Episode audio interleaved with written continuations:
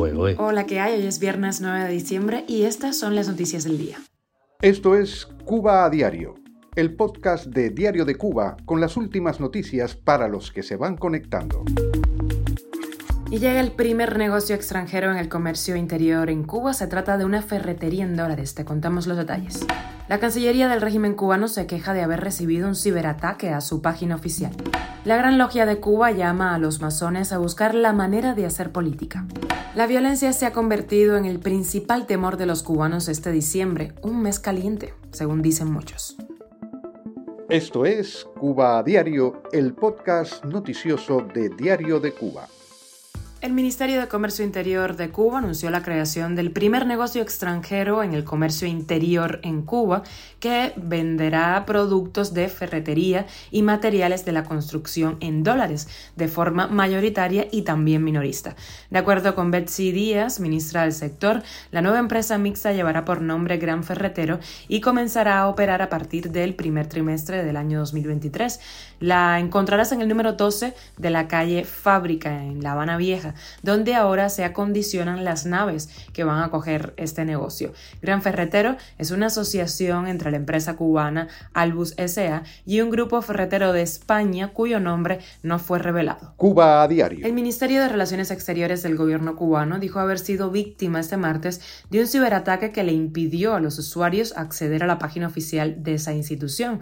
La cuenta en Twitter de la Cancillería calificó esta acción como ilegal y violatoria de las normas y regulaciones que rigen las eh, relaciones para el uso pacífico del ciberespacio, sin mencionar que Texas realiza cortes de Internet y líneas telefónicas a opositores y críticos del régimen y también corta Internet de forma masiva cuando hay protestas en el país. Un usuario de Twitter les responde que la causa del ciberataque es el atraso tecnológico y los pésimos especialistas encargados de la seguridad de la institución. Y la Gran Logia de Cuba consideró esta semana que los masones sí deben buscar la manera de hacer política, ya que esta es la regla fundamental que rige la sociedad. Esto en el marco de un acto celebrado por el aniversario de esta institución. El masón Luis Steve Ocaña aclaró que con esa proposición no se desea un enfrentamiento con el poder, sino un entendimiento para lograr una sociedad más justa. A raíz del levantamiento nacional del 11 de julio en el año 2021, la Gran Logia de Cuba condenó la represión contra los manifestantes en una declaración pública. En este documento, la agrupación fraternal calificó de inaceptable el llamado para un, un enfrentamiento entre cubanos en referencia a la convocatoria de Miguel Díaz Canel de pues enfrentar a su propio pueblo, como un buen presidente hace, por supuesto. Días más tarde, el régimen citó en una estación de policía a José Ramón Viñas Alonso, soberano gran comendador del Supremo Consejo eh, del grado 33 para advertirle sobre el contenido de esta declaración. Cuba a diario. Y el aumento de la violencia en Cuba va de la mano con la severa crisis que atraviesa el país y se acentúa a medida que va acercándose el fin de año. Es un tema en el que coinciden muchísimos cubanos consultados en barriadas de La Habana.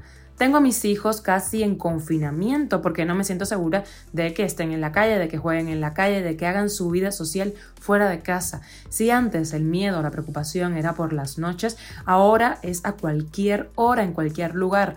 En nuestra familia, de común acuerdo, nadie sale solo a ninguna parte, dice Martelena Friallo, licenciada en Ciencias Sociales. La violencia se ha convertido en el pan nuestro de cada día, tanto dentro como fuera de nuestros hogares. Aumentaron los asesinatos de mujeres, de niños y de adolescentes, comenta Terry, jubilado y vecino de Casablanca. Diciembre es un mes de fiestas, de celebraciones para los cubanos que viven en la isla. No es así muchas veces, tienen que estar preocupados de temas tan básicos como la alimentación. Con la extra música ya en Diario de Cuba, en nuestra página web y también en nuestro canal de YouTube, tienes entrevista que le hicimos a Roberto Perdomo, director de la banda musical Tesis de Menta, con conocidos temas como por ejemplo Soltando Amarras, canción en donde también escuchamos la voz de Pablo Milanés. Perdomo siempre sintió admiración por Milanés Él nació en una finca en San Antonio de los Baños y desde niño sentía pues eh, esta admiración por Pablo, por Silvio, por la nueva trova cubana. Y como si la vida lo escuchara, luego formó parte de la familia de Pablo, siendo por 10 años su yerno, el esposo de Suilén Milanés, quien también falleció a principios de este año. Escuchamos lo que dice sobre Pablo. Pablo era mucho Pablo.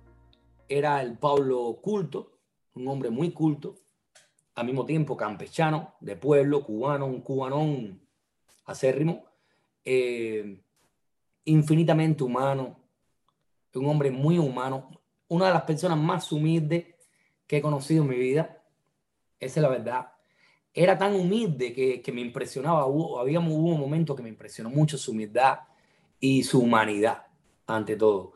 Eh, y creo que ahí radica su mayor grandeza. ¿no? Roberto Perdomo lleva viviendo ahora tres años en Miami, está abriéndose paso en la industria musical y está terminando su octavo disco. Te recomiendo que veas la entrevista completa ahí en nuestra página. Esto es Cuba a Diario, el podcast noticioso de Diario de Cuba, dirigido por Wendy Lascano y producido por Raiza Fernández. Esto ha sido todo por esta semana. Nos escuchamos el próximo lunes. Recuerda que estamos contigo en Spotify, Apple Podcast y Google Podcast, Telegram y síguenos en nuestras redes sociales. Yo soy Wendy Lascano y te mando un beso enorme.